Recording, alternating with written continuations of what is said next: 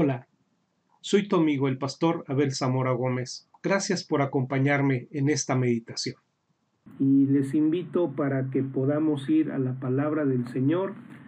Eh, estamos ah, estudiando la sección de Lucas capítulo 11 y la hemos eh, subdividido del versículo 45 hasta el versículo 54, pero en esta mañana solamente habremos de leer y meditar en los versículos 47 al 51. Dice la palabra de Dios, hay de vosotros que edificáis los sepulcros de los profetas a quienes mataron vuestros padres, de modo que sois testigos y consentidores de los hechos de vuestros padres, porque a la verdad ellos los mataron y vosotros edificáis sus sepulcros. Por eso, la sabiduría de Dios también dijo, les enviaré profetas y apóstoles, y de ellos a unos matarán, y a otros perseguirán, para que se demande de esta generación la sangre de todos los profetas que se ha derramado desde la fundación del mundo, desde la sangre de Abel, hasta la sangre de Zacarías, que murió entre el altar y el templo. Sí, os digo que será demandada de esta generación. Bien, pues estamos en una porción que nos ha presentado una denuncia hacia el liderazgo religioso de Israel, particularmente representado por los fariseos y los escribas y estamos en la ocasión de una invitación de la que fue objeto Jesús por parte de un fariseo.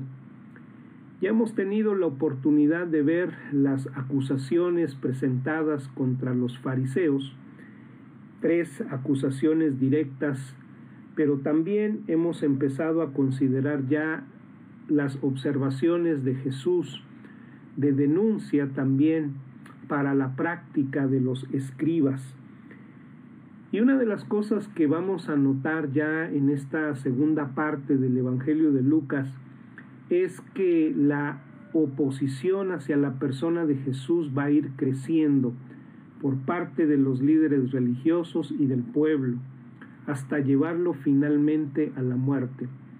Pero a la par que nosotros vamos a ir viendo crecer esta oposición, también vamos a ver la manifestación de la advertencia de Jesús sobre el juicio del cual los eh, opositores se estaban haciendo acreedores.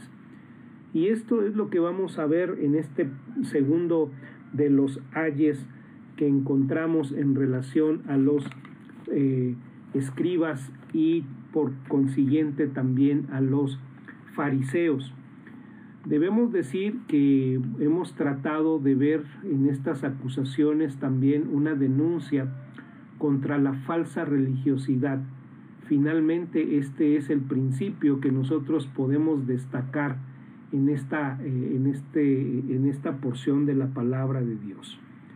El primero de los ayes que vimos en el versículo número 46 fue debido a que la enseñanza de estos, de estos hombres, en lugar de ser una bendición para el pueblo, en lugar de ser una bendición para los demás, realmente había venido a constituirse una carga.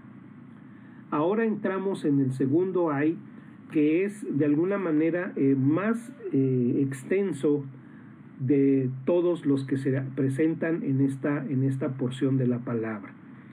Y, está directamente relacionado con este eh, primero que hemos visto en el verso 46.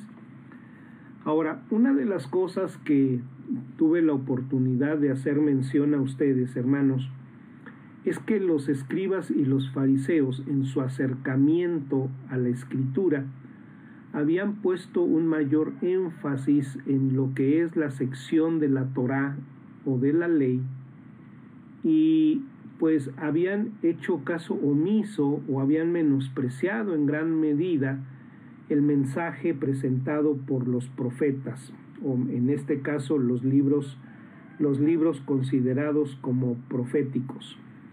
Y en ese afán de poner mucha atención en la Torá, en la ley, se concentraron realmente en minucias, en los pequeños detalles. Y entonces perdieron la perspectiva del diseño y el propósito real por el cual Dios había hecho una entrega de la ley. Pero repito, con esto también hicieron caso omiso de los profetas. Y esto debo llamar la atención, es muy importante porque a final de cuentas, decíamos en nuestro estudio anterior al finalizar, que en lugar de que los escribas de la ley del tiempo de Jesús fueran considerados los verdaderos intérpretes de la ley, los profetas realmente desde la perspectiva de Dios eran los individuos que habían hecho una interpretación de ella. Los profetas, amados hermanos, los libros proféticos contienen en su mensaje un llamamiento a Israel hacia los asuntos importantes de la ley de Dios. Los profetas, amados, eran una interpretación de la ley, pero también eran un llamado para que los israelitas pudieran volver a lo que era la esencia de la entrega de la ley, que no tenía que ver con otra cosa sino con el amor a Dios, con el amor al prójimo, con la práctica de la justicia, de la misericordia, entre los asuntos importantes.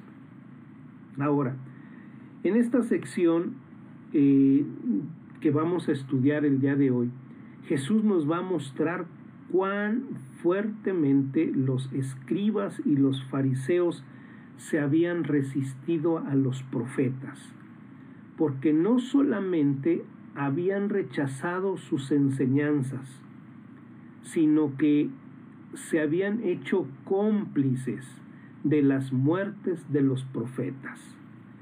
Ahora, si en el primer ay vimos que se destacó la falta de poder espiritual en la falsa religiosidad, lo que nos va a mostrar, hermanos, este segundo ay es la, la mejor dicho, la ausencia de vida en aquellos que practican la falsa religiosidad. Y esto es lógico, es natural. Nos debemos preguntar por qué hay una falta de poder en la, en la religión falsa. Pues sencillamente porque es una religión sin vida.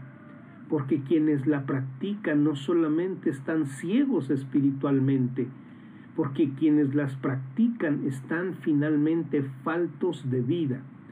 Y para que haya poder, para que haya energía, necesita haber vida. Y estos no lo tenían. Esto es muy elemental. Ahora, una de las características de la generación de judíos en el tiempo de Jesús es que se creían que eran mucho mejor que las generaciones que les habían antecedido. Ellos pensaban que eran mejores que sus antepasados. Los antepasados de ellos habían dado muerte a los profetas. De hecho, en los libros del Antiguo Testamento nosotros vemos consignado este acto por parte de los israelitas, generalmente, por ejemplo, cuando eh, hacían confesión de sus pecados, allá en el libro de Nehemías, en el capítulo 9, versículo número 26, eh, eh, Esdras orando, Esdras orando en confesión por el pueblo, dice, pero te provocaron a ira, se rebelaron contra ti y echaron tu ley tras sus espaldas y mataron a tus profetas que protestaban contra ellos para convertirlos a ti e hicieron grandes abominaciones. También en Jeremías y, así en muchos otros pasajes de la Escritura vemos la denuncia contra el pueblo por haber privado de la vida a los profetas de Dios. Dice Jeremías capítulo 2 verso 30, En vano he azotado a vuestros hijos, no han recibido corrección, vuestra espada devoró a vuestros profetas como león destrozador. Entonces, definitivamente las generaciones anteriores de israelitas habían sido malas, perversas. Aquellos que habían sido enviados como profetas de Dios para anunciarles la necesidad de arrepentimiento de los pecados habían sido objeto de persecución y muchos de ellos incluso habían sido llevados a la muerte. Pero ahora la generación en el tiempo de Jesús pretendía ser una generación renovada, una generación nueva, una generación que se presumía ser mejor que las anteriores generaciones de israelitas. Dice el versículo número 47 iniciando la denuncia. Ay de vosotros que edificáis los sepulcros de los profetas, a quienes mataron vuestros padres.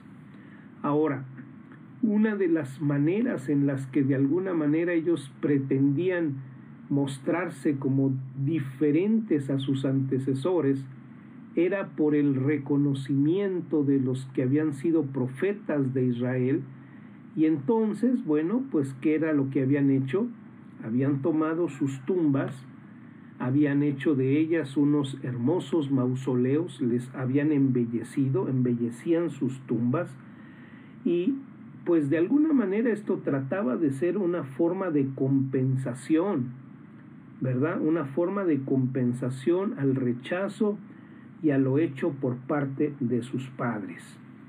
Ahora, Mateo capítulo 23, versículo número 29, de alguna manera nos amplía aún más el, el pensamiento. Vamos a Mateo 23, versículo número 29 dice la palabra de Dios en este pasaje de la Escritura. Dice, ay de vosotros, escribas y fariseos hipócritas, porque edificáis los sepulcros de los profetas y adornáis los monumentos de los justos. ¿Ven lo que esta generación había hecho? Tratando de mostrar que no habían estado de acuerdo con lo que habían hecho sus padres, bueno, pues ellos pretendían hacer las cosas diferentes, embelleciendo los sepulcros de los profetas. Ahora, sin embargo, en el versículo número 48 vemos cómo Jesús da vuelta literalmente a su mundo. Y, en este caso, Él pues provee... Eh, la, lo que eh, era una evidencia real en el corazón y que finalmente estaba oculto debido a la hipocresía farisaica. Dice la palabra de Dios, verso 48, de modo que sois testigos y consentidores de los hechos de vuestros padres, porque a la verdad ellos los mataron y vosotros edificáis sus sepulcros. ¿Qué es lo que Jesús está tratando de comunicar en estas palabras? Él está diciendo de alguna manera, miren, no se van a gloríen de que ustedes son diferentes. En realidad lo que ustedes están haciendo es una continuación de la maldad que hay en el corazón de sus padres. Y de hecho lo que ustedes están haciendo al embellecer los monumentos era finalmente mostrar que hay una continuidad en los hechos de este pueblo. Ahora, yo no sé si usted ha tenido la oportunidad de ver en los panteones, en, esos hermosos mausoleos, las palabras que se dicen respecto a los que yacen allí, en, esos, eh, en esas tumbas son palabras que verdaderamente parecieran hablarnos de hombres y mujeres que fueron perfectos. Y, pareciera ser que detrás de cada, eh, pues, de, de, cada tumba, este, en cada lápida, o incluso lo, lo podemos ver en las elegías que se elevan cuando una persona muere, pues se hablan palabras de encomio generalmente hacia esa persona. Pero yo me pregunto, aunque con excepciones bien señaladas, tales elogios pudieran ser pertinentes, A mí me parece que en muchos casos la, la gran parte de, de, de, estos hechos, de estos actos de, elogiar a los difuntos, no es sino una proyección finalmente de un sentimiento de culpa más que de amor hacia la persona que ha fallecido. Algunas personas, hermanos, se exceden en el entierro de aquellos por quienes se sienten culpables. O, o, o, para hacer que parezca que los amaron cuando en realidad no lo hicieron. ¿No le parece? Y, esto es finalmente lo que, lo que está manifestando esta conducta de parte de los israelitas. Sus extremos finalmente están evidenciando su culpabilidad. Ahora, usted puede decir, bueno, pero ¿por qué Jesús es tan drástico en culpar a esta generación de judíos por lo que habían hecho otras generaciones de judíos en contra de los profetas de Dios? ¿En qué sentido eran culpables los escribas de la sangre de los profetas que sus padres habían derramado? Y me permito señalar por lo menos tres cosas que parecen inferirse en las palabras de Jesús. La primera es que finalmente ellos estaban asumiendo una actitud similar a la de sus padres al rechazar las palabras de los profetas. Al igual que sus antepasados, si realmente quisieran honrar a los profetas, ellos estarían escuchando y obedeciendo su mensaje, cosa que no estaban haciendo. ¿Qué era lo que los profetas habían hecho o, habían llamado al pueblo a hacer? Arrepentirse de sus pecados, a volverse a Dios, a considerar que finalmente no era el ritualismo lo que le importaba a Dios, sino lo que Dios estaba viendo era la profundidad de su corazón y en este sentido ellos habían rechazado ese mensaje. Ellos seguían siendo ritualistas. Un profeta, el último de ellos, recién acababa de morir, Juan el Bautista. ¿Qué es el mensaje que les había dejado? Arrepentíos, arrepentíos. ¿Y habían hecho caso? No, hicieron caso omiso de él. Y no solamente hicieron caso del llamamiento, sino también no tomaron en cuenta el mensaje que les había dejado. El último profeta les había dicho, he aquí el Cordero de Dios que quita el pecado del mundo, señalándoles así a su Mesías. ¿Y le hicieron caso al mensaje del profeta? De ninguna manera. Entonces, la primera razón que nosotros encontramos para ver que esta generación de escribas y fariseos está también cargando con el pecado de sus antecesores, es porque ellos están haciendo lo mismo. Están rechazando el mensaje profético. Pero también, en segundo lugar, podemos ver el rechazo a la enseñanza de Jesús, que era precisamente consistente y, de hecho era el cumplimiento de la enseñanza profética. Todos los profetas apuntaban a la persona de Jesús. Y aquí entonces está Jesús. La enseñanza de Jesús es congruente con el mensaje. Jesús es el cumplimiento del mensaje profético. Y sin embargo, ¿qué es lo que estaban haciendo los escribas y fariseos con la persona de Jesús? Lo estaban rechazando. Y vemos los versículos 53 y 54 los escribas y los fariseos comenzaron a estrecharle en gran manera y a provocarle a que hablase de muchas cosas, acechándole y procurándole cazar en alguna palabra de su boca para acusarle. ¿Con qué finalidad? Con la finalidad de eliminarlo. Si realmente hubieran querido honrar a los profetas, queridos hermanos, esta generación de judíos honrarían a aquel de quien habían hablado los profetas. Pero en tercer lugar, algunos de los profetas y apóstoles por venir, en este caso particularmente pensamos en los discípulos, en los predicadores del Evangelio de, de aquella primera generación, después de que su maestro fuera rechazado, fuera muerto y resucitara y ascendiera a los cielos, sabemos que después de esto, esos discípulos fueron perseguidos por los mismos judíos. Fueron algunos de ellos llevados a la muerte, asesinados por ellos. Y entonces son ellos eh, los que finalmente también continúan derramando sangre de profetas como el Señor lo está declarando. ¿Sí?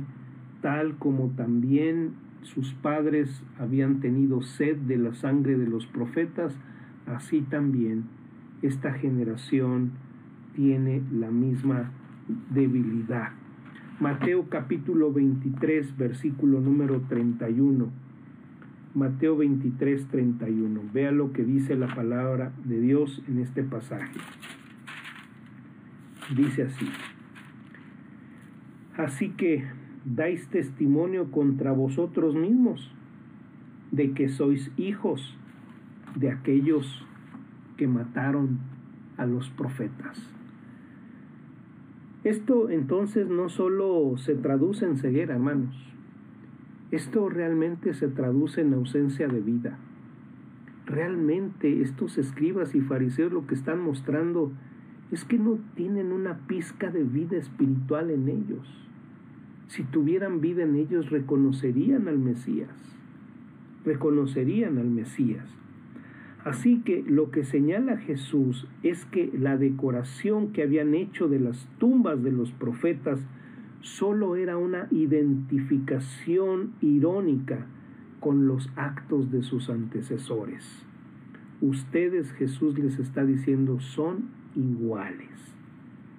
Y hermanos, es que la falsa religión siempre va a mostrar un aborrecimiento hacia la persona de Jesús. Y ese aborrecimiento hacia la persona de Jesús puede tener varias caras, varias facetas, pero finalmente se traduce en lo mismo, falsa religión. Lo podemos observar en la fábrica de falsos mesías, falsos dioses.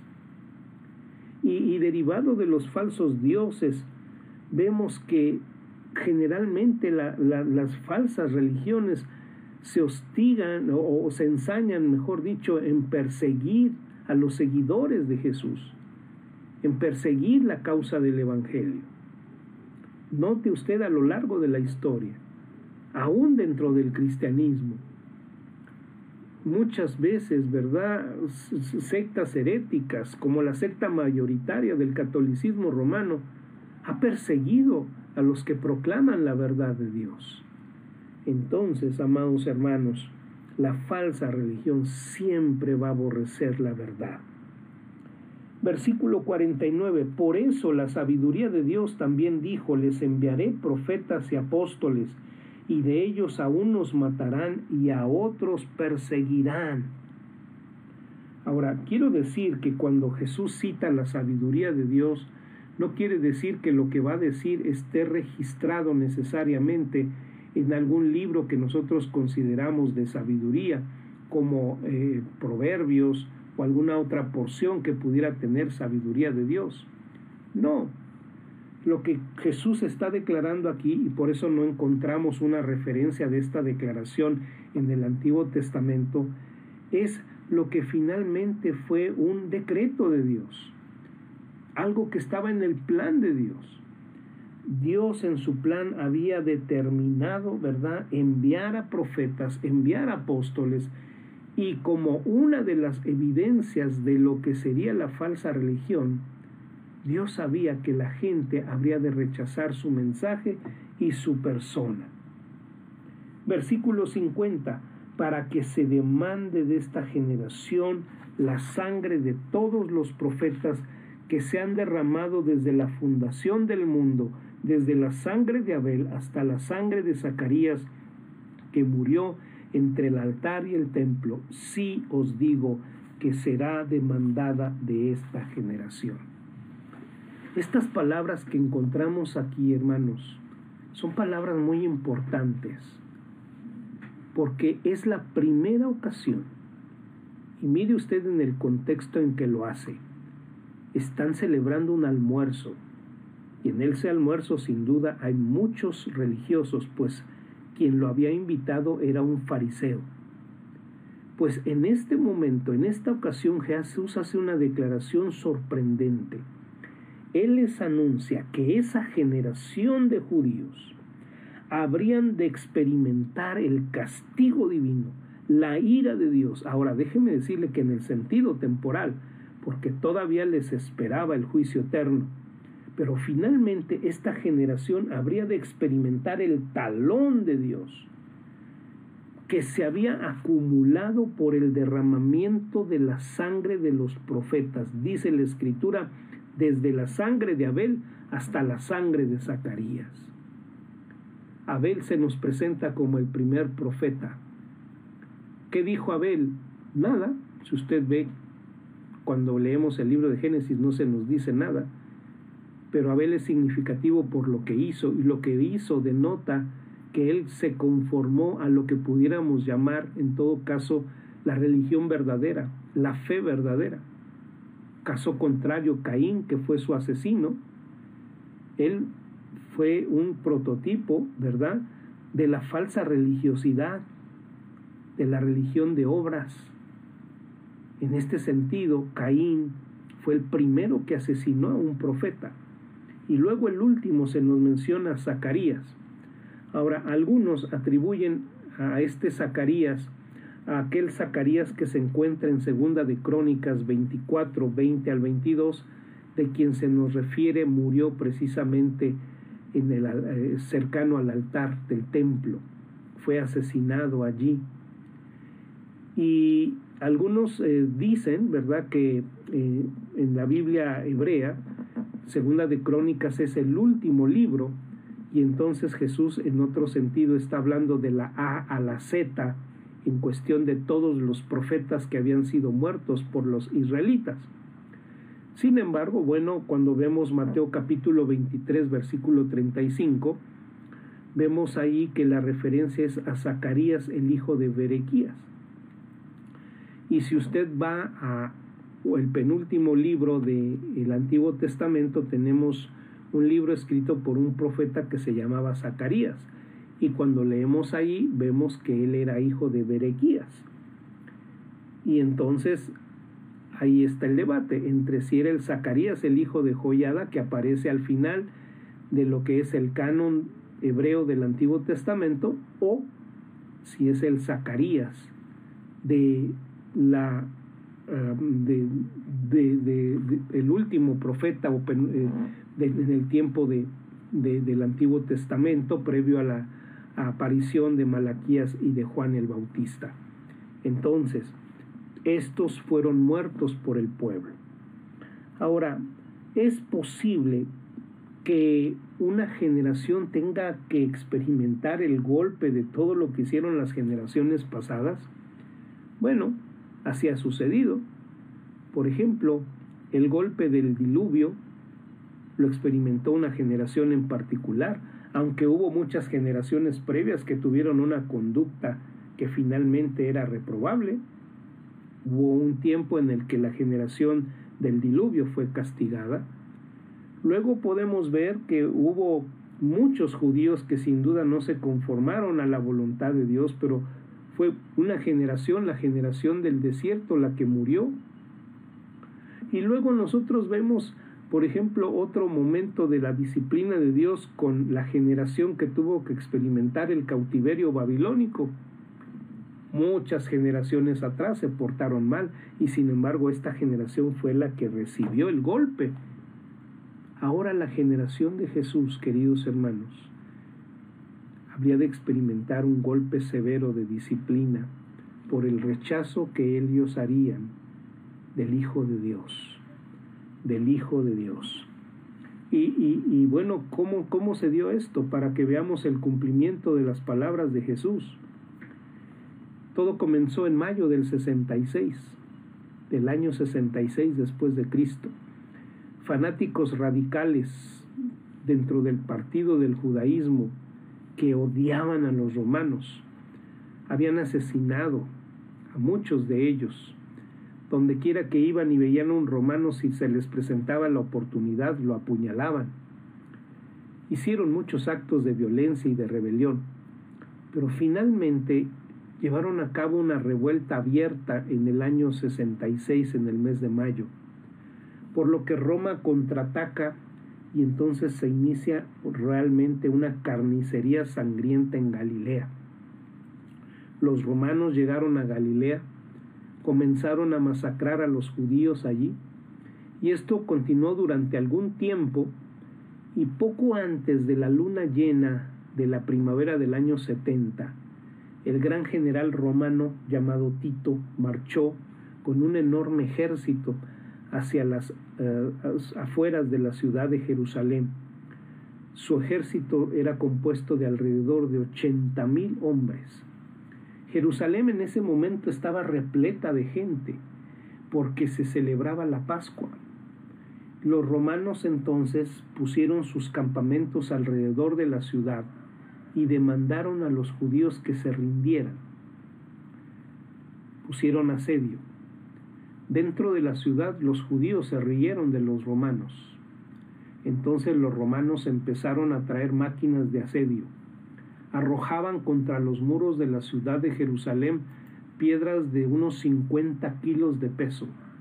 Así que los, eh, pronto los arietes hicieron que aquellas puertas se vinieran abajo, las murallas cayeran y así los romanos rompieron las paredes y pidieron nuevamente la rendición de los judíos. Pero los judíos dijeron no. Así que la batalla comenzó de nuevo y el número de muertos era realmente enorme. Es difícil saber cuántos judíos murieron.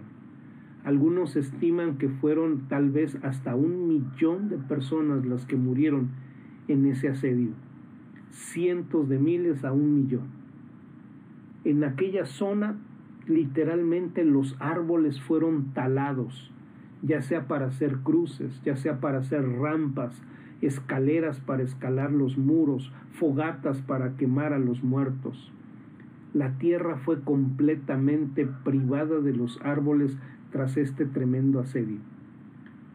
Los romanos llegaron a sellar la ciudad, hicieron un montículo de tierra alrededor de ella, y a todos los que pretendían salir los mataban crucificándolos.